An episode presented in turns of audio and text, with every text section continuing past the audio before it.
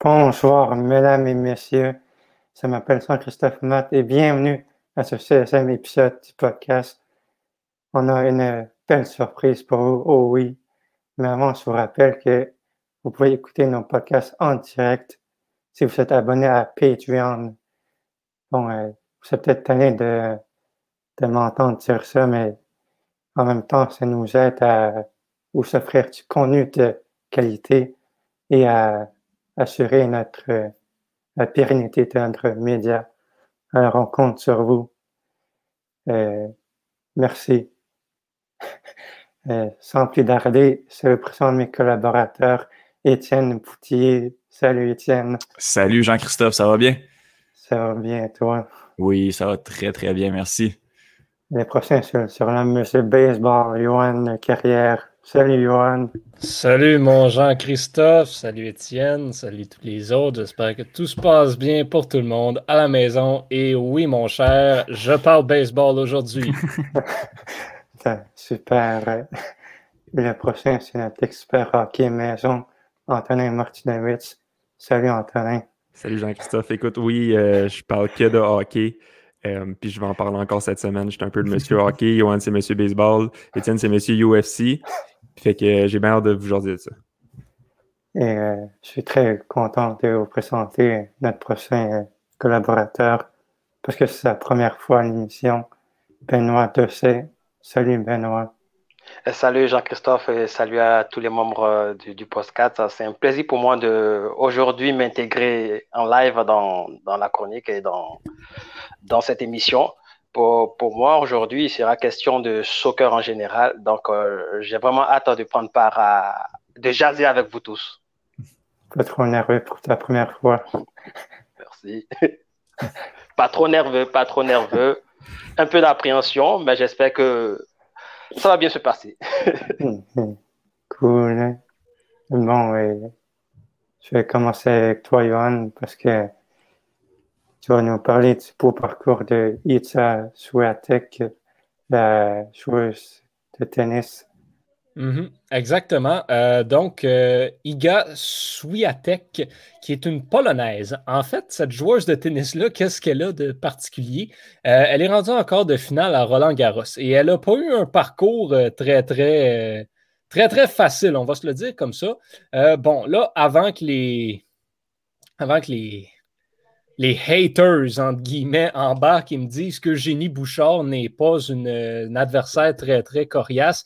Je dois dire, Eugénie Bouchard connaît des bons moments depuis le retour au jeu, depuis la pandémie. Et donc, c'était quand même une commande assez intéressante pour la Polonaise euh, au troisième tour. Et elle l'a battue en deux manches, 6-3 et 6-2. Elle venait également de l'emporter 6-1 et 6-4 à son match de deuxième tour. Et là, ben, qu'est-ce qui se passe ensuite? Quatrième tour. OK?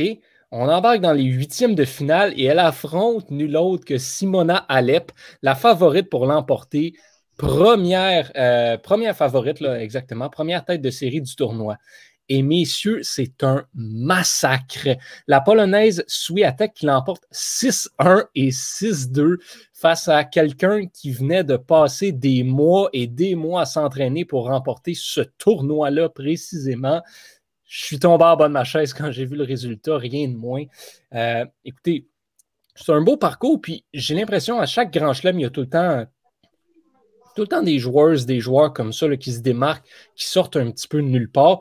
Et c'est vraiment cette histoire-là qu'on a avec, euh, avec Iga Swiatek, qu'on espère qu'il va continuer son beau parcours. Là, au prochain tour, elle va avoir euh, une, une, Italienne pardon, sur son parcours, là, donc, donc une autre adversaire qui connaît un beau parcours. Elle a défaite dans la quatrième tour euh, Kiki Bertens, qui était la cinquième tête de série. Donc, on continue. Euh, plusieurs joueurs là, qui surprennent dans Roland Garros cette année, mais, euh, mais je vais maintenir sur le fait qu'aucune de ces deux-là ne pourra l'emporter dans le tournoi. Si on me demande d'y aller avec mes prédictions, parmi celles qui restent, je vais y aller avec l'américaine Sophia Kenin. OK. Euh, je continue avec toi, Étienne. Je m'excuse pour les fans de soccer, mais j'ai aucune idée ce qui sera, sera le jour-là. Ben, on n'est même pas dans le soccer. C'est ça qui est quand même bien, c'est que Charles Jourdain, c'est un combattant euh, d'arts martiaux mix dans, dans l'UFC. Donc, euh, oui, ben, Charles Jourdain qui, euh, qui combattait euh, samedi dernier lors de l'UFC Fight Night Home versus Aldana. Charles Jourdain était le, j'étais allé voir juste avant l'événement, Charles Jourdain était le, plus grand favori de la soirée pour, pour l'emporter face à son adversaire, Josh Koulibaly. bon, comment on va prendre le match nul? Pour, euh, pour Charles Jourdain, ce qui est quand même déjà très rare dans, dans les arts martiaux mixtes. Euh, je crois que Charles Jourdain a vraiment sous-estimé le, le, le, combat debout, le stand-up de, de, son adversaire. Il s'est fait connecter méchamment au premier round. Ça aurait vraiment pu se terminer là pour euh, le Québécois.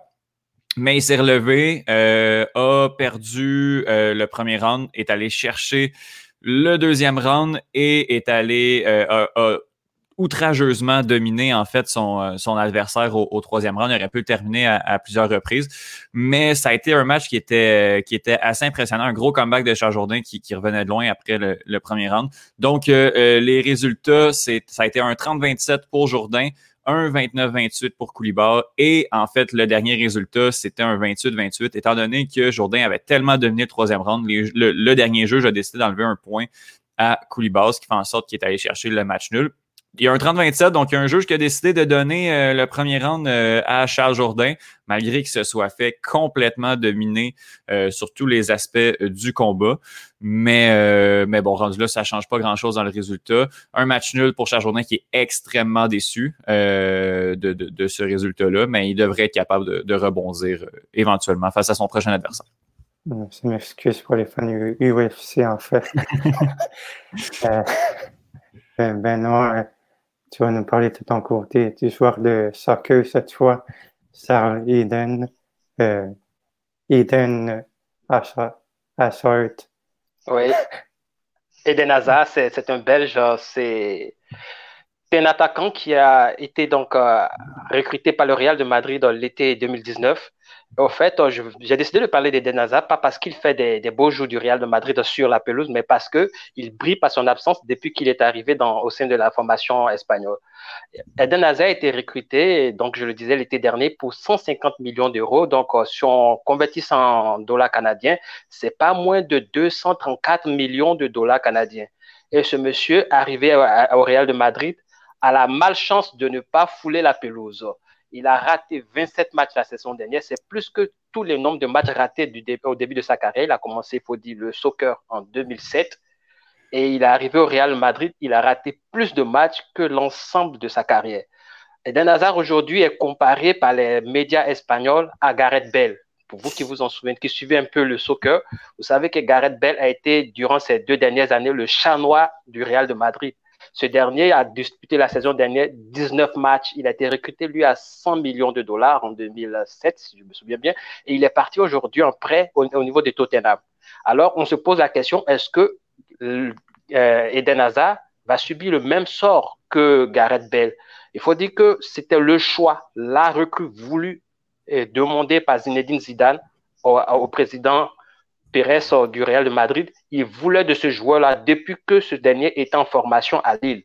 C'est un joueur qui est pétri de talent, qui malheureusement, depuis son arrivée à Madrid, enchaîne blessure sur blessure. Donc moi, c'est ce que j'ai voulu ressortir aujourd'hui, faire comprendre que ce joueur-là n'a joué que 22 matchs et le pire encore, il n'a que marqué un seul but. Son apport est quasi nul au sein du Real de Madrid, alors que tous les supporters de cette formation-là ont fondé leur espoir sur lui. Alors, Eden Hazard, Gareth Bell, est-ce que ça sera la même euh, histoire? La question est posée et on attend de voir. C'est la suite qui va nous le dire. Aujourd'hui, il ne joue pas. Le championnat espagnol a démarré, c'est à la quatrième journée. Eden Hazard n'a pas encore joué. Il traîne une blessure à la cheville. Zidane a, fait tout dernièrement une sortie pour dire qu'il a repris les entraînements. Il espère donc revoir Eden Hazard en compétition. Euh, je dirais que pour tous les fans du soccer, tous on aimerait voir ce, ce, gars-là venir montrer ce qu'il a comme talent au niveau donc de, du Real de Madrid. Parce que lui également, il a toujours dit, c'est le club de son, c'est son club de rêve. Alors, avoir son club de rêve et arriver dans son club de rêve pour vivre un cauchemar, on espère que cette parenthèse-là sera fermée. donc, euh, voilà donc euh, ce que j'avais à dire aujourd'hui sur le cas Eden Hazard. Si, si, je peux me permettre pour, pour parler d'Eden Hazard, c'est un joueur qui est tellement talentueux, c'est vraiment dommage pour lui. Puis la grosse différence avec Garrett Bell, c'est que Bell, euh, au moins, a quand même connu des bonnes saisons avec le Real Madrid, euh, avec Ronaldo et, et, Benzema. D'ailleurs, qu'est-ce qui serait dommage avec Hazard, c'est que ce soit un flop total et qu'il réussisse même pas à, à produire, en fait. Oui, c'est ça le pire, c'est ce que tout le monde craint aujourd'hui. Parce que, comme tu l'as dit, Bell, il a eu à prouver avant de connaître euh, une, fin de, une fin de carrière, on va dire, au Real de Madrid en dents Il a mhm. démontré, il a même remporté la Ligue des Champions, il a marqué, tout le monde se souvient, splendide but, oh, deux ans. Donc, euh, je pense que pour l'instant, le chanois, c'est vraiment, c'est mhm. vraiment Eden Hazard dans, dans, cette histoire et on espère que pour lui, ça va changer. Ah oui, ah oui je l'aime beaucoup. Mais Merci les gars.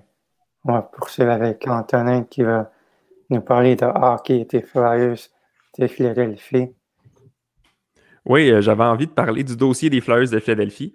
Euh, bon, donc, à savoir, ils ont signé leur gardien réserviste Brian Elliott une extension de contrat d'un an avec un salaire de 1,5 million. Ce qui est une bonne nouvelle pour eux, euh, tout étant dit, parce qu'ils ont souvent eu des difficultés à cette position-là. ensuite, on vient d'apprendre que Matt Niskanen, le défenseur de 33 ans, annonce sa retraite. C'est un peu jeune pour annoncer sa retraite de 33 ans. Euh, c'est pas souvent qu'on voit ça, surtout pour un défenseur qui est encore en pleine possession de ses moyens. Euh, il lui restait un an, 5,75 millions de dollars à son contrat, ce qui va vraiment donner beaucoup de flexibilité salariale au directeur général Chuck Fletcher. Euh, Niskanen, lui, était connu au sein de la ligue comme un bon défenseur, pouvant jouer dans le top 4, puis aussi étant comme un joueur avec des tendances un petit peu antisportives. On se souviendra, c'est lui qui avait brisé la mâchoire de Gallagher lors de la première ronde des séries cette année tout compte fait, ça laisse un trou dans la défensive des Flyers. Et euh, moi, j'ai bien hâte de voir ce que Fletcher va faire du 5,5 millions de dollars additionnels. Merci. Antonin. Euh, ouais. On va tout de suite euh, passer aux chroniques parce que je voulais avoir une discussion avec vous à la fin de l'émission. Je vous le dire en, en temps et lieu. Intéressant, intéressant. Le suspense, les Donc, euh, on va commencer avec toi, Johan, encore. Oui. Parce que encore nous parler de baseball et tes ben, dans le MLB. Exactement. La semaine dernière, je vous présentais la première ronde des séries. Et eh bien là, la première ronde est terminée. On est rendu maintenant dans la deuxième ronde. Donc, les séries de division. Et fait intéressant, euh, c'est vraiment des séries de division cette année parce que par un, heureux hasard, euh, les quatre séries sont, euh, sont des séries qui opposent deux équipes de la même division. Donc, c'est vraiment des séries interdivision, donc des séries de division quand même assez intéressant à noter de ce côté-là. Mais euh, voyons premièrement euh, qui on a de chaque côté.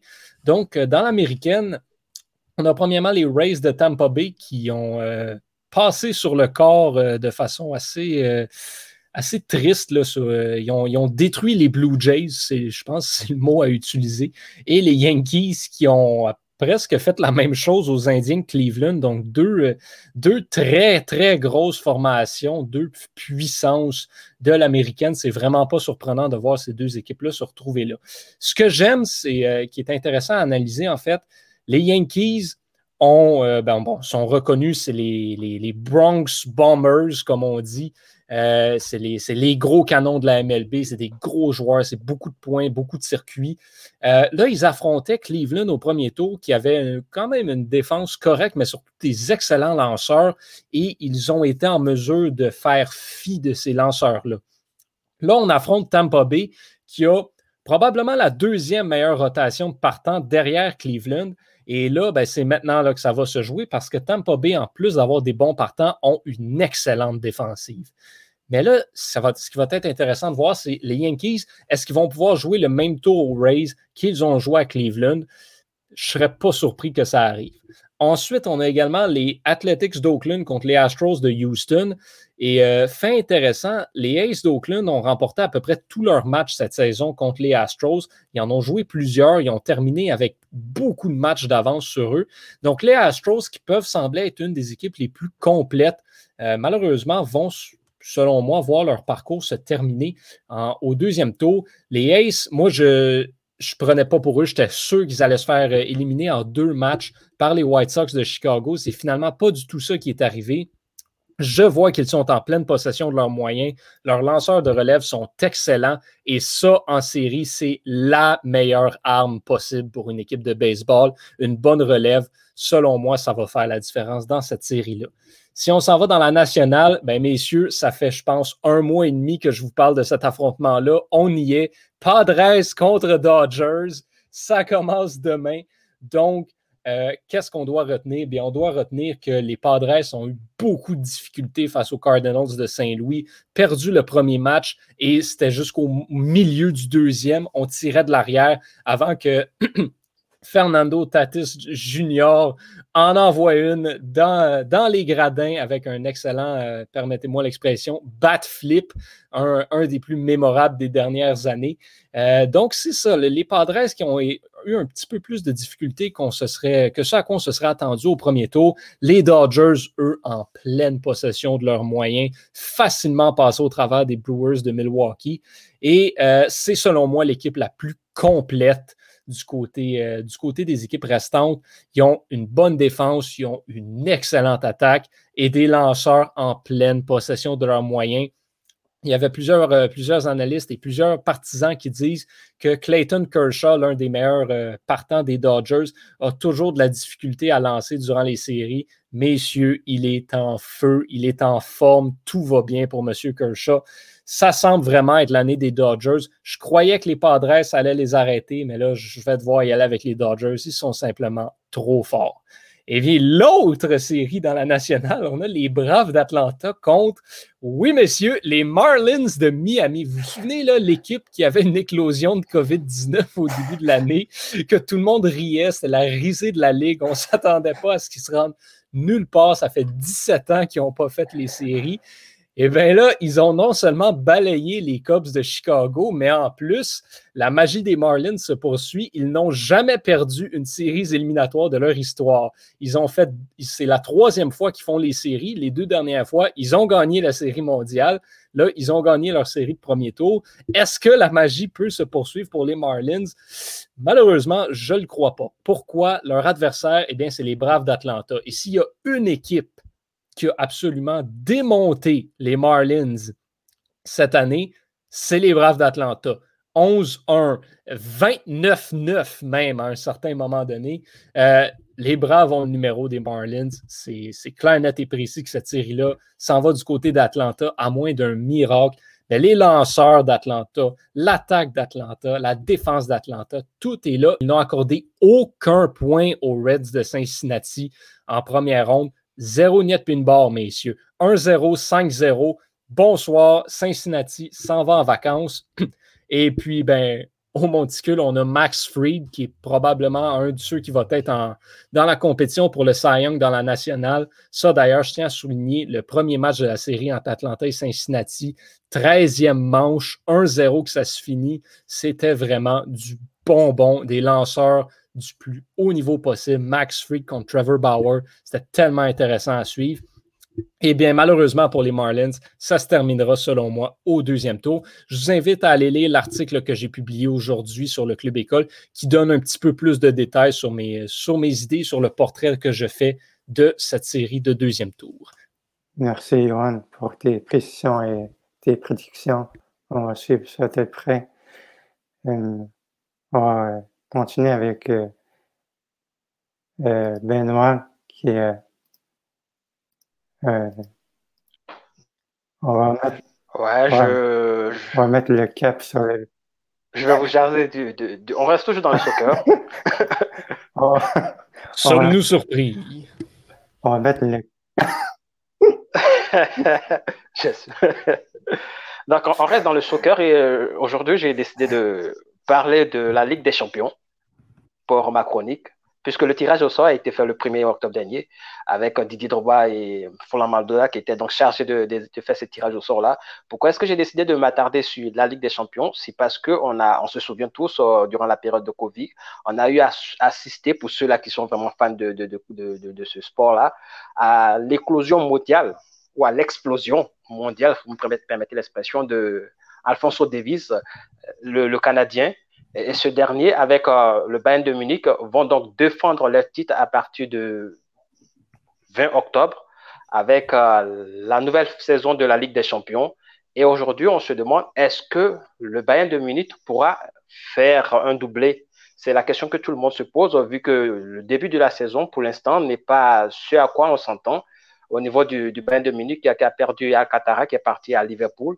Et au niveau de sa défense, euh, il y a quelques questions qui se posent euh, lors de la dernière journée du, du, championnat allemand, la Bundesliga. Le Bayern a montré cette fragilité défensive-là en encaissant trois buts, en menant score 2-0 euh, et s'est fait rejoindre au score à deux partout face à, donc à, à, à Berlin et qui est revenu jusqu'à trois partout avant que euh, le goléador, euh, à savoir Lewandowski, sauve la mise. Donc, le club déjà champion d'Espagne, du moins d'Allemagne, qui n'a perdu, qui, n'avait, avait réalisé une saison, une deuxième moitié de saison parfaite, a connu déjà un accro dans le championnat en perdant lors de la deuxième journée.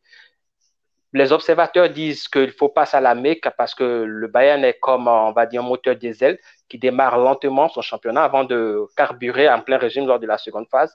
On espère que c'est ce qui va se passer. Aujourd'hui, les renforts qui sont arrivés, c'est Bounassa, c'est Choupo-Moting. Ce ne sont pas des joueurs du calibre de ceux qui sont partis, mais ce sont des hommes de métier. On espère pour euh, Alfonso Davis qui va réaliser également le même match qu'il a, du moins la même prestation qu'il a eu à réaliser durant la saison dernière, qui lui a valu donc euh, cette euh, exposition médiatique au niveau de la planète.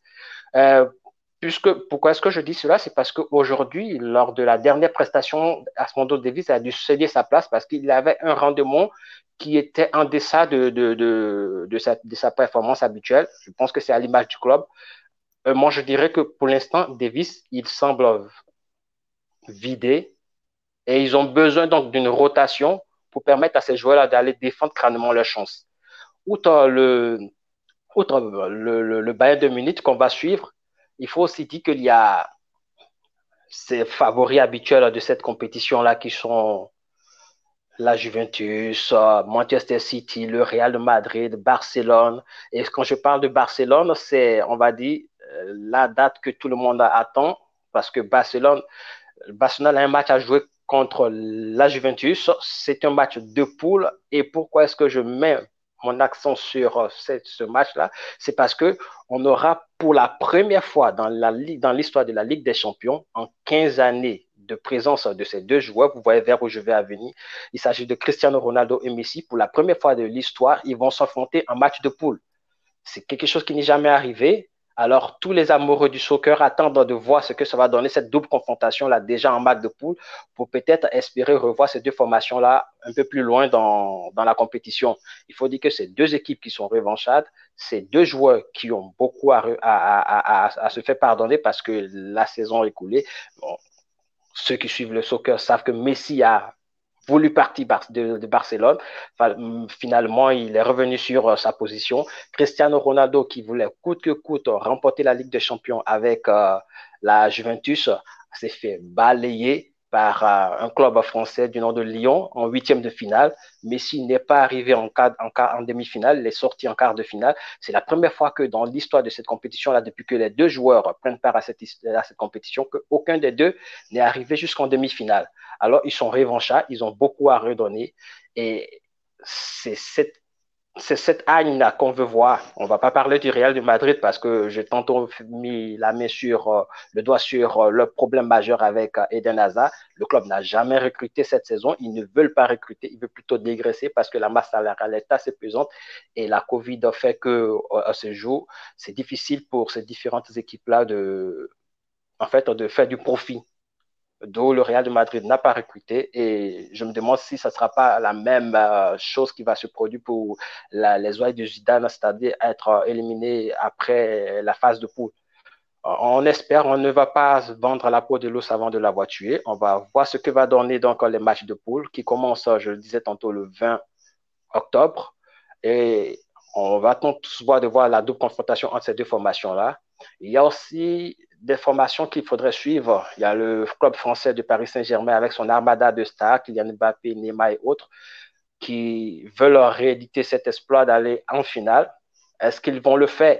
Moi, je, me dis, si on se met dans la formule traditionnelle de la Ligue des Champions, ça sera difficile pour le club français de, de refaire encore ce, ce même parcours-là que la saison qui vient de finir, pour le simple fait que Paris, aujourd'hui, survole un championnat où ils n'ont pas d'adversaire en tant que tel.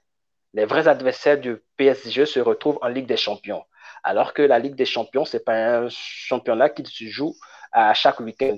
Alors, ça fait qu'il faut pour ces joueurs-là, chaque fois essayer de s'adapter à un niveau de jeu plus élevé et le week-end retrouver un autre niveau pour. Donc, ce changement de rythme-là, je pense qu'il joue en défaveur du Paris Saint-Germain. Euh, moi, je serais vraiment surpris de voir ce club-là arriver en demi-finale, d'autant plus que déjà dans la poule où Paris se trouve, c'est une poule assez difficile, assez relevée, avec euh, Manchester United et Leipzig. Je pense que Paris va négocier sa place, va devoir se battre crânement pour pouvoir trouver sa place dans, dans, dans, dans ce groupe H. Il faut pas oublier aussi qu'il y a les Turcs d'Istanbul. C'est vrai que le public aujourd'hui, on se demande s'il sera là ou pas là. Alors, euh, l'UFA a procédé par euh, un quota. Ils espèrent que les différents pays où vont se jouer ces matchs de poule-là, les, autorités pourront accepter 30% de, public euh, dans les différents stades en matière de capacité de, des stades-là. Et cela va dépendre aussi de la pandémie dans les différents pays. Alors, si il arrivait que en Turquie, les autorités accèdent à ces 30%, Paris devra composer avec un public fougueux. Et donc, euh, ça, ça sera ce douzième homme-là qui risque de. C'est vrai, ce sont tous des professionnels, ils savent jouer face au public, mais cette nouvelle formule, à ce quota que veut la FIFA, euh, euh, interdit le déplacement des, des, supporters de l'équipe qui est en déplacement. Donc, on aura 30% de joueurs, de supporters, par exemple, turcs, qui seront au stade et qui vont faire du bruit pour pousser leur club. Donc, euh, je pense que ça sera difficile pour euh, tous ces clubs-là qui vont voyager de, de, faire des résultats. Ça, sera, ça va plus se jouer à domicile. Mais est-ce que, encore la question reste posée, est-ce que les fédérations et les autorités de chaque pays vont accepter que le public entre? Déjà, en, Angleterre, le match se joue à guichet fermé, euh, non, sans supporter, c'est l'expression exacte. En France, le, les autorités avaient tablé pour 5 000. Aujourd'hui, sont descendus à 1500. Est-ce qu'ils vont encore descendre? Tout dépendra de l'évolution de la pandémie. Euh, quand on parle, par exemple, du côté de l'Italie, le week-end qui le, le, championnat, l'Italie a eu un match qui ne s'est pas joué entre la Juventus et le Napoli pour le simple fait qu'il y a eu un cas de Covid déclaré au sein de Napoli avec seulement deux joueurs qui étaient testés positifs. Alors que le protocole dit, s'il y a 13 joueurs qui sont touchés, on, a, on le match, on ajoute le match, mais pour deux joueurs, les autorités sanitaires de l'Italie ont refusé que Naples se déplace à Turin. Donc, euh, il y a tous ces paramètres-là qui me font dire que cette saison, on risque d'assister à une Ligue des champions qui devra composer non seulement avec l'absence des supporters, mais aussi avec le déshydratat de, la COVID. Merci. Maintenant, pour ce survol de l'actualité foot, on va euh, continuer avec euh, toi, Antonin, est-ce que tu vas nous parler du Wild du Minnesota? Oui, exactement. Je continue dans ma lancée de, hockey. Euh, J'ai eu envie de m'attaquer à la situation du Wild du Minnesota. Le Wild, c'est une équipe très intrigante euh, et les décisions prises par leur nouveau directeur général Bill Guérin sont particulières.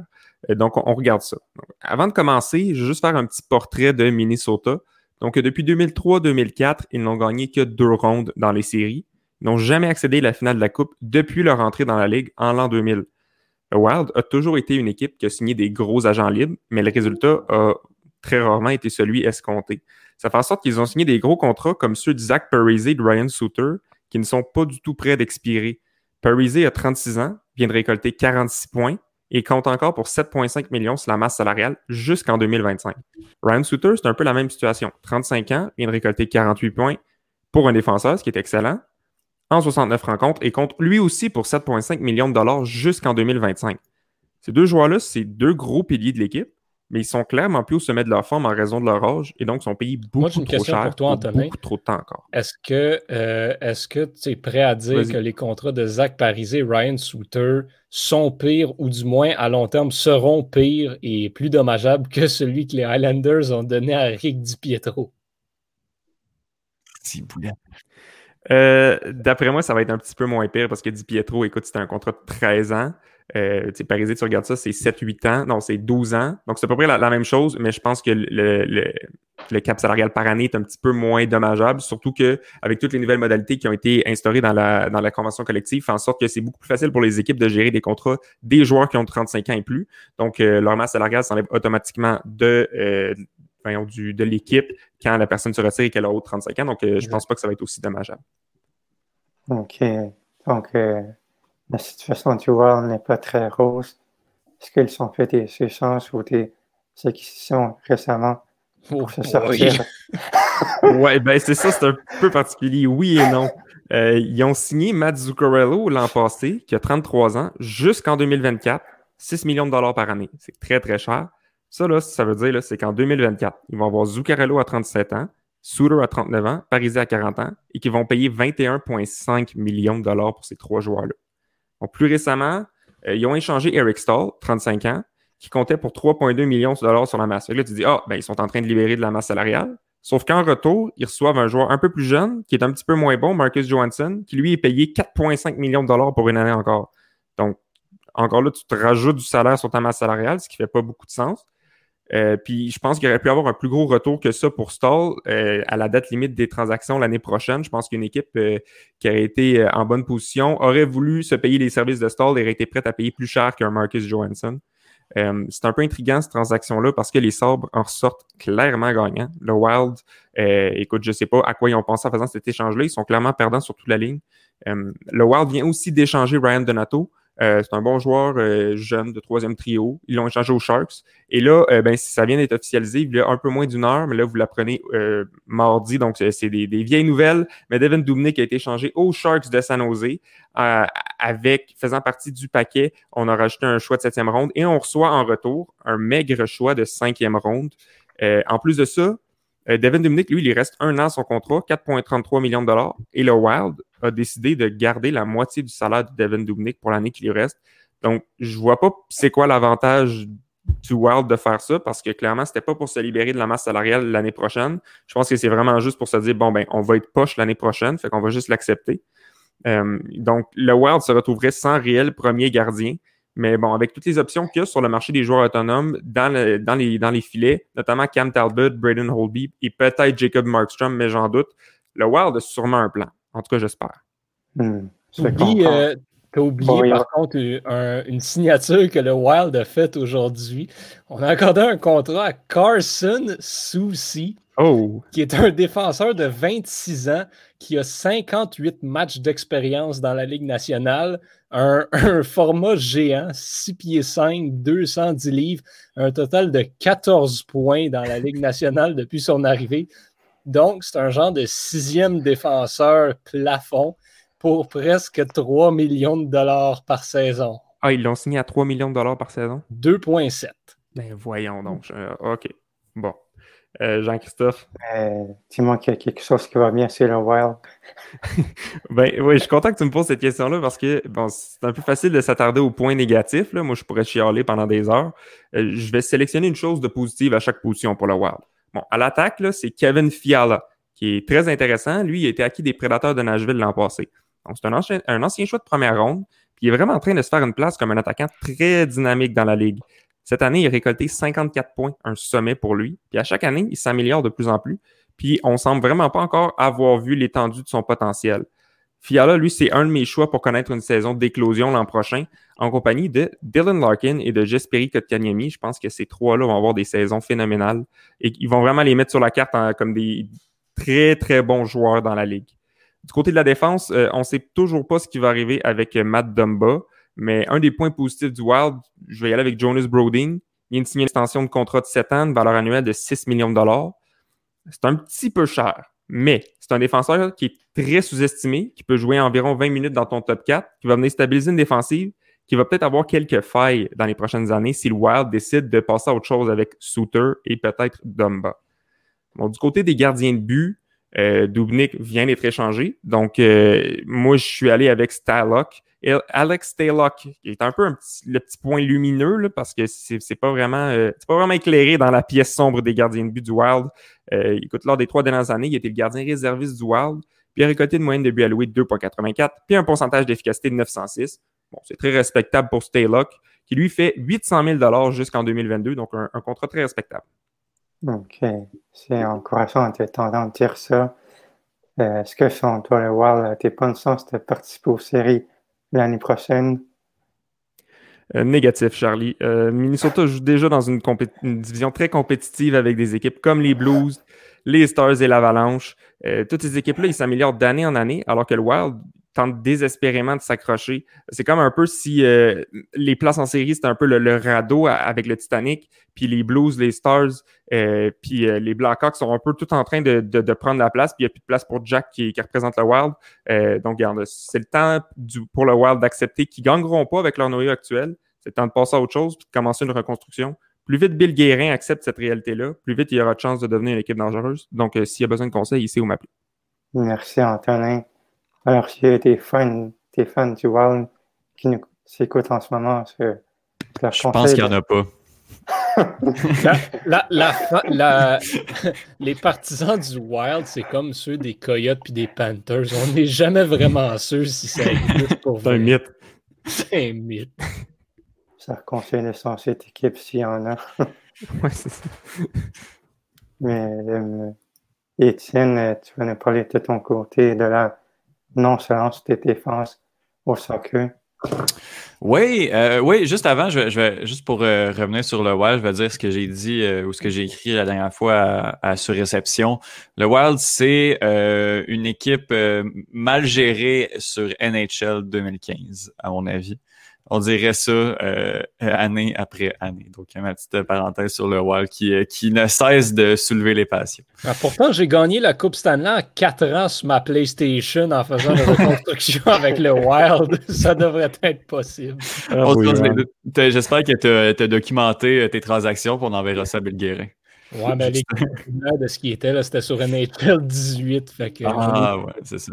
Grosse différence. euh, oui, je vais. Ouais, juste. Euh... En fait, j'ai une mini chronique, une... quelques pistes de réflexion parce que ça me trotte un peu dans la tête là, ce qui se passe un peu au soccer euh, ces dernières semaines. Bon, il y a deux semaines, la Premier League anglaise, qui est, qui est la ligue que, que, que je connais le mieux en Europe, en fait, qui est la ligue que je connais mieux en Europe, euh, a battu un record de buts euh, dans la même semaine. Je crois que c'était euh, 44 buts en 10 matchs, ce qui fait une moyenne de 4,4 buts par match, ce qui est quand même, euh, c'est quand même élevé pour, euh, pour le, le, le, le, soccer. Après ça, euh, hier, on est là, on est, euh, on enregistre, on est lundi. Hier dimanche, Manchester United, qui est, qui est bon, qui est pas, euh, qui est pas une très très grande puissance en Angleterre, s'est fait taper un 6 à 1 contre les Hotspurs de Tottenham et Liverpool, les champions euh, d'Angleterre en titre et les, les, les anciens champions d'Europe en fait de, jusqu'à l'année dernière se sont fait, mais là humiliés 7 à 2 contre Aston Villa, qui est une équipe qui jouait en Division 2 il y a deux ans. C'est pas, c'est, on est loin d'une puissance, on est loin d'une bonne équipe comme les, les, les Hotspurs de Tottenham, qui, bon, contre Manu 6 à 1, c'est énorme, mais qui, bon, c'est un petit peu plus logique que cette équipe-là s'en va faire un résultat contre Manu, que Aston Villa va faire un 7 à 2 contre Liverpool. Puis, j'essaie de regarder un peu qu'est-ce qui, euh, qu'est-ce qui peut causer autant de buts que ça depuis le, le début de la saison. Euh, il y a deux choses, euh, à mon avis. Euh, la première, le, foot est en train de changer euh, à, à, certains niveaux. On le voit avec notamment des gardiens comme euh, Allison à Liverpool, justement, Ederson à um, Manchester City. Des gardiens qui, euh, qui jouent énormément au ballon. C'est plus des gardiens qui se contentent de, de, faire des passes ou même des, des Neuer. Mais avait déjà commencé ça il y a quelques années. Là, il y a plusieurs gardiens dans cette espèce de, de lignée-là où euh, c'est quasiment au moment où on a la possession, c'est quasiment un cinquième défenseur ou un dernier, dernier défenseur. Le gardien est énormément, énormément impliqué dans l'action. Ça, on a vu ça à peu près là, deux, trois ans que ça a commencé à, à se créer.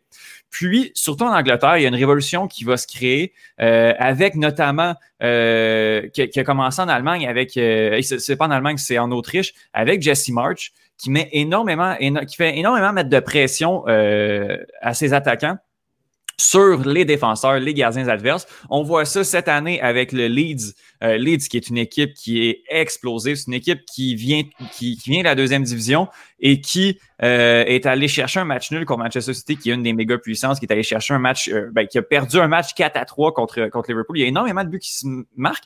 Puis, c'est dû à une énorme pression qu'on va mettre sur les gardiens et les défenseurs adverses de la part des attaquants. Puis, on voit ça à tous les niveaux. À plus petite échelle, l'impact de Montréal cette semaine s'est fait snapper, s'est fait avoir sur la même chose, une passe un peu nonchalante du gardien de but, alors que, ou du défenseur, alors qu'un attaquant dans le parage qui s'en vient intercepter ça et qui s'en va marquer tout de suite.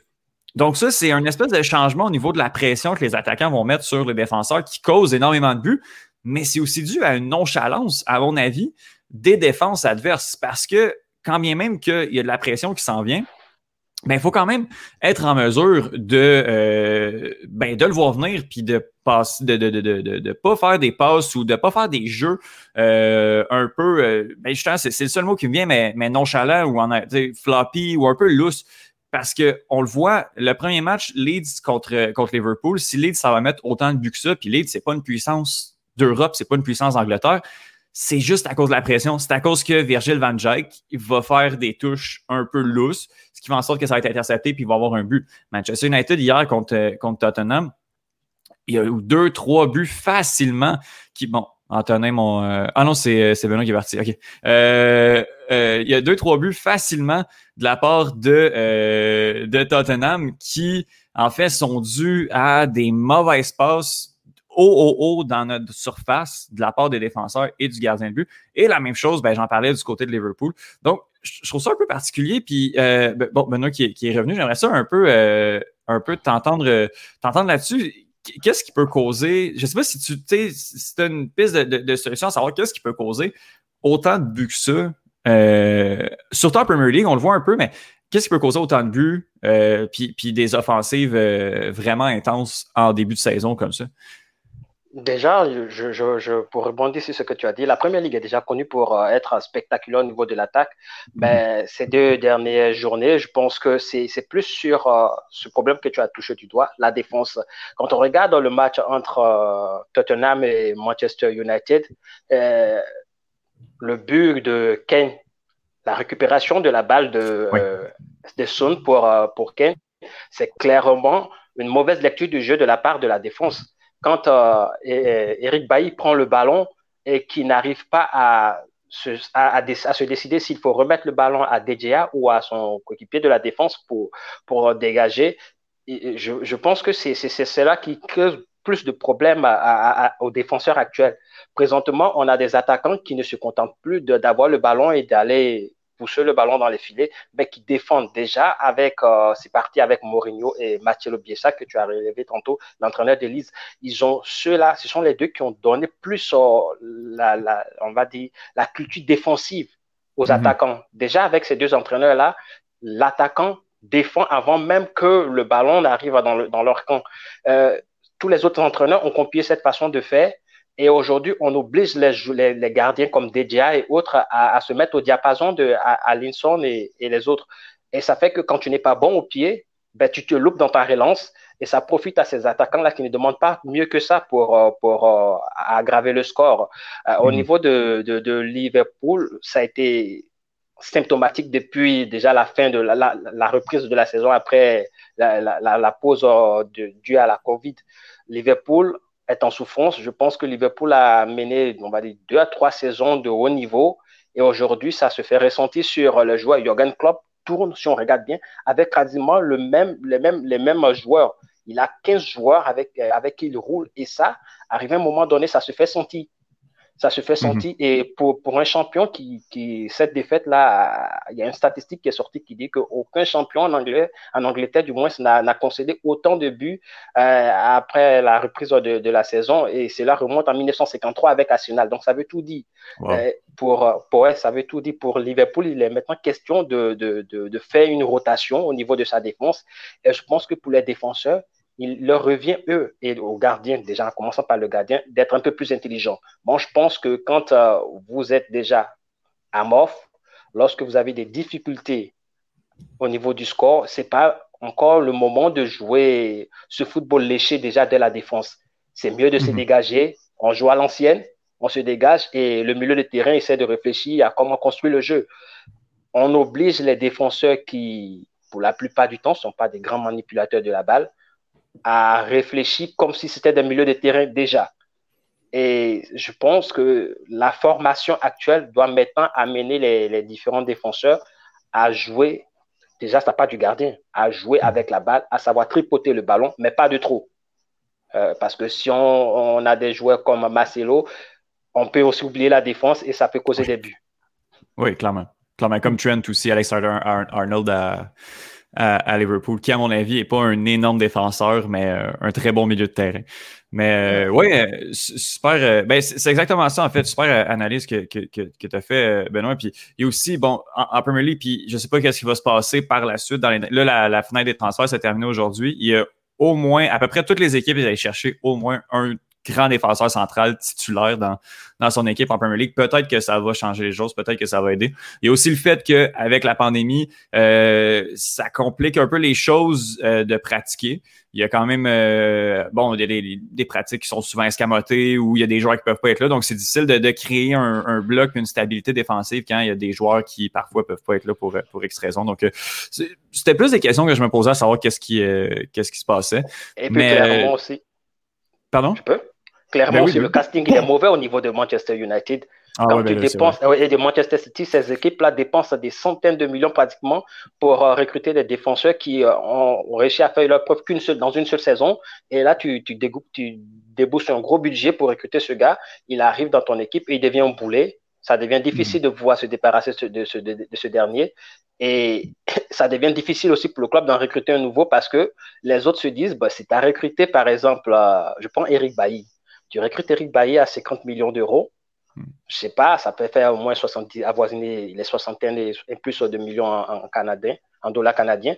Et tu recrutes un joueur comme ça à, à, à, ce montant-là et tu veux aller prendre Koulibaly, par exemple, à Naples pour, pour venir, alors que ce dernier est considéré comme l'un des meilleurs défenseurs de, de la planète. Ben, Naples va pas céder, accepter céder son, son joueur à moins que 50 millions. Mhm. Et ça ah, devient, ça, voilà, ça, donc cette erreur de casting-là, c'est un boulet que traîne par exemple Manchester United. C'est un boulet aussi que traîne à un degré moindre Liverpool et City. C'est, mhm. ils ont misé gros sur des défenseurs qui ne sont pas, qui n'ont pas le rendement qu'il faut. Euh, aujourd'hui, ça se fait, ça, ça se fait ressentir. Aucune équipe, par exemple, qui veut jouer, euh, comment on appelle ça, la Ligue des Champions, qui veut jouer les premiers rôles dans son championnat, va vouloir céder son joueur à vil prix. Mhm. Ah, assurément, assurément. on le voit un peu avec Maguire aussi. C'est début de saison extrêmement compliqué pour. Parlant de nonchalance, là, je ne l'ai pas nommé, là, mais oui, c'est extrêmement compliqué. Bref. Donc euh, voilà, c'était pas mal euh, chronique, euh, notre chronique conjointe à Benoît et, moi. Donc voilà. Merci les gars. On va enchaîner avec ma chronique qui peut encore être un tour d'horizon de l'actualité sportive. Alors, je vais commencer avec cette nouvelle qui est tombée euh, plus tôt aujourd'hui. Euh, le gouvernement du Québec a annoncé qu'il serait désormais, qu'il serait désormais interdit de pratiquer des sports d'équipe dans les zones rouges au Québec. Euh, ça inclut les sports comme le hockey, le football et le soccer, mais aussi les sports de combat. L'interdiction vise à la fois le sport parascolaire et civil. Pour ce qui est du sport études, c'est euh, épargné pour le moment. Mais la bulle de l'équipe doit être la même que la classe bulle. Euh, c'est-à-dire que c'est il y a deux bulles différentes. Euh, les élèves doivent maintenir une distance de 2 mètres entre leurs collègues. Mais pour tous les sports d'équipe, seuls les entraînements seront permis. de plus, les centres sportifs et les gyms fermeront eux aussi. toutes ces mesures que annoncées plus tôt vont s'appliquer à partir du jeudi 8 octobre et jusqu'au 28 octobre. Elles seront réévaluées par la suite. Et euh, une aide financière sera d'ailleurs dévoilée dans quelques jours pour euh, les propriétaires de ces salles d'entraînement. je vais maintenant parler de la NFL parce que je vais revenir sur la récente éclosion de COVID c'est les Titans du Tennessee. Euh, j'ai écrit un article là-dessus la semaine dernière qui est passé date de maintenant, mais il y a eu des développements depuis euh, sa apparition. Euh, d'abord, il y a eu 12 nouveaux cas chez les Titans, ce qui pour le total à 20. Bon, je vous, dis ça sur toute réserve parce que ça a peut-être ça, ça, peut changé depuis. Euh, mais la Ligue ainsi que l'Association des joueurs ont même déclenché une enquête pour savoir si cette équipe a violé, a violé les protocoles mis en place par les dirigeants. Mais comme si ce n'était pas assez, les Patriots et les Chiefs ont eu, ont eu aussi des joueurs qui ont été déclarés positifs au coronavirus. Hum. La bonne nouvelle, s'il y en a une, c'est que les Vikings du Minnesota n'ont toujours pas de joueurs infectés à date. Hum, tout cela a forcé la Ligue à modifier son calendrier. Euh, tout d'abord, le match entre les Titans les Steelers de Pittsburgh a été reporté au 25 octobre et l'affrontement entre les Ravens, entre les Ravens pardon, des Baltimore et les Steelers va être quant à lui déplacé au 1er novembre. Hum, je vais finir avec le NASCAR qui l'est cru, mais j'en parle parce que le Québécois Raphaël Lessard, âgé de 19 ans seulement, a marqué l'histoire en devenant le premier pilote à remporter l'épreuve de la série de Hervey and Outdoors qui s'est déroulé dans l'État de l'Alabama aux États-Unis. il faut savoir que celle-ci fait partie des trois divisions majeures de la série NASCAR. Et euh, il a devancé Trevor Payne par seulement 6 millièmes de seconde, imaginez. Et euh, Chandler Smith est arrivé à compléter le podium. Donc, euh, Messieurs, j'ai envie d'avoir euh, une petite discussion si on a le temps. Mais euh, je suis censé être sujet depuis parce que je voulais vous parler des bagarres au début. Mais là, j'ai envie d'avoir votre réaction par rapport aux nouvelles mesures qui ont été annoncées aujourd'hui. ouais, ben, euh, c'est sûr que c'est triste quand même comme mesure, mais on, je pense qu'on était rendu là, puis on n'avait pas le choix de, mon côté. Je, supporte à 100% cette décision-là. Les, euh, tout, ce qu'on a fermé aujourd'hui, c'est peut-être pas euh, ça qui est le plus en cause de l'augmentation des cas de COVID, mais c'est certainement les endroits qui sont le plus à risque. Toutes les mesures qu'on a prises euh, aujourd'hui, c'est justement pour limiter ces risques-là pour éviter que dans un avenir à moyen long terme, il y ait ces éclosions-là. Je pense que c'était la décision à prendre d'annuler tous les sports d'équipe. Puis je ne suis, pas insensible à ça. Je veux dire, je suis moi-même un sportif. J'étais dans deux ligues différentes euh, de hockey cet automne. Ces deux activités que je viens de perdre, c'est des. C'est de l'interaction sociale qu'on perd. Euh, tout ce qui touche euh, les, écoles aussi, ça, ça, ça, nous affecte chez nous également. Que je pense que c'est triste, c'est pas des choses qu'on aime qui arrivent, mais rendu au point où on en est, on n'a plus le choix. il faut trouver une façon d'arrêter l'éclosion de, de COVID-19. Puis, ben, malheureusement, c'était des mesures qui étaient à prendre. Je ne sais pas, les gars, s'il y en a qui sont en désaccord avec ces mesures-là, mais moi, pour moi, je, je supporte à 100 je pense pas qu'on peut être. Mais on peut, mais je pense pas que c'est une position à prendre d'être contre des mesures pour sauver la vie des gens. Euh, écoute, c'est vrai que c'est très, très, très dommage de perdre des sports pour le moment, justement, où les gens en ont besoin aussi pour leur santé mentale. Ça fait du bien de bouger. Mhm. Euh, mais je crois que oui, on est rendu à un point de non-retour où il faut prendre des actions. Puis écoute, le gouvernement a bien beau mettre des restrictions. Si les gens ne les suivent pas, ben, il va y avoir plus de restrictions encore parce qu'on essaie de limiter les endroits où justement ils sont plus à risque.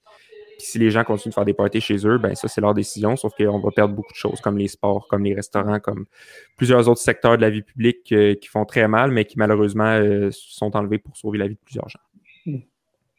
Avoir ta stature, Anthony, j'imagine que tu es allé au gym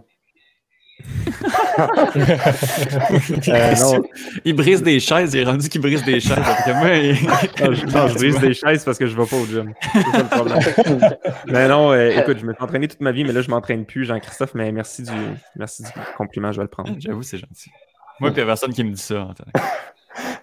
Mais toi, tu t'entraînes la barbe, c'est pas pareil. ben, ça, c'est autre chose. c'est au moins ça. Ton, ton barbier, ferme-tu? Moi, euh, je ne connais pas son nom. Je ne sais pas c'est qui. J'en ai pas Il est fermé depuis trois ans. Merci Jean-Christophe pour le débat. On va passer au dernier segment si vous voulez bien. Euh, Étienne, euh, qu'est-ce qu'on écoute cette semaine? Euh, ben écoutez, il n'y a pas de UFC intéressant cette semaine. C'est pause internationales. Je regarde un peu moins ce qui se passe, euh, ce qui se passe pendant ces, ces pauses-là. Puis ben l'impact, je, je, je regarde pas non plus. Donc demain, il y a le nouveau jeu vidéo FIFA 21 qui sort. Donc euh, je vais me le procurer et je vais y jouer euh, toute la semaine, tous les jours, tout le temps. Euh, donc, pas des codes, ouais. Oui, oui, mais euh, on n'est on pas obligé d'ouvrir sa caméra. donc, euh, donc voilà, j'avais pas de, de, de, trucs que je voulais regarder à tout prix cette semaine, donc je vais me contenter de, de gamer euh, durant les sept prochains jours. Voilà. Euh, pour ajouter sur FIFA 21, je dis que ça, ça crée polémique aujourd'hui avec les notes qu'on attribue aux différents joueurs. On a eu certains joueurs en Italie qui n'ont pas du tout aimé la note que le, concepteur de, du jeu leur a attribué, donc Romeo Lukaku. Ben, tu vas aller voir et tu vas, tu vas faire ton appréciation, ton appréciation de la chose. Ah, je vais aller, je vais aller voir ça. C'est parce que c'est le nouveau, euh, c'est le nouveau foot hein, avec les, les joueurs qui, euh, qui parlent de leur cote. On n'avait pas ça avant. Benoît, euh, qu'est-ce qu'on écoute cette semaine? Ben, au niveau soccer, euh, on va dire que c'est la trêve au niveau des championnats puisque il y a l'ouverture des fenêtres euh, des matchs internationaux. Donc, il n'y aura pas de championnat national. C'est plus les sélections qui vont être appelées à jouer. en Europe, ce sera la Ligue des Nations. Malheureusement pour euh, nous sur le continent américain, on devrait avoir notre fenêtre pour les éliminatoires de la Coupe du Monde, mais Covid oblige, tous les matchs qui étaient au programme euh, ont été reportés à une autre date, ce qui fait que Alfonso Davies et Jonathan David ne pourront pas rentrer au Canada. Ils vont rester en Europe euh, se reposer durant, on va dire, ces, ces, ces 14 jours. Et pour la F1, la F1, après donc euh, une semaine de repos, Lewis Hamilton va essayer de revenir dans, dans, la course pour essayer de dominer la compétition. Il faut dire que lors de, du Grand Prix de la Russie, il a encore, on va dire, pété les câbles, entre guillemets, parce qu'il n'a pas du tout aimé les, décisions prises par euh, l'instance dirigeante de la Fédération d'automobile. Il trouve qu'on essaie de lui mettre des bâtons dans les roues pour ne pas qu'il survole donc, le championnat et la FIFA a dit qu'elle ne prend pas de mesures, il n'y a pas de loi anti-Lewis, donc on verra. On verra aussi la, prestation de Lance Stroll qui lui a dû abandonner lors de, ce Grand Prix-là. Et on va aussi suivre, même si pour l'instant c'est pas trop ça, Latifi qui est avec sa William euh, n'a pas encore marqué de points. On va voir s'il va pouvoir marquer ses premiers points lors du prochain Grand Prix. C'est vrai que du côté de la F1, c'est une drôle de saison pour Lewis Hamilton. Ça, soulève certaines questions carrément, savoir s'il y aurait peut-être. Je ne veux, pas, veux pas partir des complots, mais c'est d'habitude, il est vraiment plus dominant que ça. Il y a beaucoup moins de victoires qu'à son habitude cette année. Oui, mais justement, je pense que peut-être que, on va pas vraiment nourrir cette théorie-là, mais peut-être que c'est aussi bien pour, pour, pour cette discipline-là. Parce que lorsque vous, vous voyez l'ultra-domination de ce dernier sur euh, la F1, à un moment donné, tu n'as pas envie d'allumer ta télévision pour, pour, pour, pour regarder parce que tu te dis, ben, ça sera encore Lewis Hamilton. Euh, tu le sais que c'est je- Hamilton qui va gagner. Voilà, moi je me dis que c'est avec euh, le Grand Prix de Russie et il y a un autre Grand Prix dont le, le nom m'échappe, euh, où on a vu que Lewis Hamilton n'était pas le premier. C'est vrai qu'il y a eu des pénalités qui ont fait qu'il a été qu'il a dégringolé dans le classement, mais je pense que ça donne un peu de piment, un peu de suspense à, à la compétition. Et si c'est fait à dessein, ben tant pis pour lui et peut-être tant mieux pour le spectacle. Ouais, entièrement d'accord. Merci, Benoît. Et, et Johan, qu'est-ce qu'on écoute de ton côté? Mais qu'est-ce que vous pensez qu'on regarde les boys, franchement, sérieusement, hein? Qu'est-ce qu'on écoute? Baseball. Non, on écoute du basketball! Oh, wow! La finale de la NBA qui est en pleine action avec le Heat de Miami qui l'a emporté 115 à 104 hier soir. Euh, performance incroyable de Jimmy Butler. C'est vraiment, euh, c'est vraiment un affrontement là, de, de superstars, le Butler contre LeBron. Anthony Davis aussi du côté des Lakers là, qui connaît des excellentes séries éliminatoires. Moi, je, j'ai tellement hâte de voir où est-ce que cette série-là s'en va. Depuis longtemps, depuis le décès de Kobe Bryant, qu'on dit que les Lakers sont en mission. On dit que LeBron est en mission. Mais, euh, honnêtement, il ne faut pas vendre la peau du Heat tout de suite. J'ai vraiment, euh, vraiment hâte de voir où est-ce que cette série-là s'en va. Donc, on, on surveille ça de très près. Puis sinon, ben, Antonin, j'espère pas voler ton punch, mais sur réception, comme quelque chose de très gros demain, je te laisse en parler. Merci, merci Juan de me laisser l'opportunité d'en parler. Euh, écoute, moi, ce que je vous suggère, c'est d'écouter le repêchage de la Ligue nationale de hockey qui va se passer demain à 19h sur les ondes de RDS et je pense de TSN. Euh, sûrement de TVA Sport, en fait, qui va couvrir le repêchage. Donc, c'est euh, TVA si- Sport et Sportsnet et non RDS et TSN. Ben, voilà, Ça sera je virtuel? pour les deux cas. Merci, Juan. Ouais, exactement. C'est euh, sur- c'est- c'est un Zoom, en fait. Ouais, un peu, un peu, c'est un peu ça, ouais. Donc, euh, l'équipe de Surréception, vous le savez, on a un podcast dédié entièrement au hockey. On va couvrir ça en direct euh, sur notre Facebook. Euh, je crois qu'on a d'autres plateformes aussi qui sont en Twitter, direct. YouTube. Et voilà, merci Johan. Tu me complètes tellement bien. Euh, donc, on va être euh, sur- en direct sur ces plateformes-là. Donc, euh, venez nous joindre. Euh, on va répondre à vos questions et on va couvrir l'événement en direct euh, demain Ouais. soir à 19h. Donc, soyez présents. Mais en, en fait, euh, Antonin, ce que tu dis, on parlait, on savait pas trop c'était sur quelle plateforme. En fait, c'est sur quel euh, réseau. On s'en fout du réseau. On- ça se passe sur les plateformes du Club École. Puis on regarde ça sur les plateformes du Club École. Ça va être euh, Voilà, merci. vraiment intéressant. Ah, c'est grand plaisir. Pour merci, Antonin. Pour ma part, euh, je vous invite à écouter Bojack, un film euh, passionnant sur l'équitation qui m'a été Non, non. Ouais. Beau Jack Horseman a trouvé une façon de s'incruster dans le podcast. Excellent. Excellent. Wow. À la maison, il y a plusieurs personnes qui se demandent sans doute pourquoi est-ce qu'on joue de la sorte? On a, euh, on a un gros projet qui s'en vient sur l'équitation. Euh, je ne veux pas vendre la, la mèche tout de suite, mais on, on travaille beaucoup sur le côté de l'équitation et la course à chevaux. Et la, la série télévisée Netflix, BoJack Horseman, est revenue dans le portrait, dans les discussions à plusieurs reprises. C'est comme un running gag au club école, donc on s'excuse. On s'excuse. Bien joué. Bien joué. Non, mais sans blague, euh, écoutez pas ça, écoutez plutôt. euh,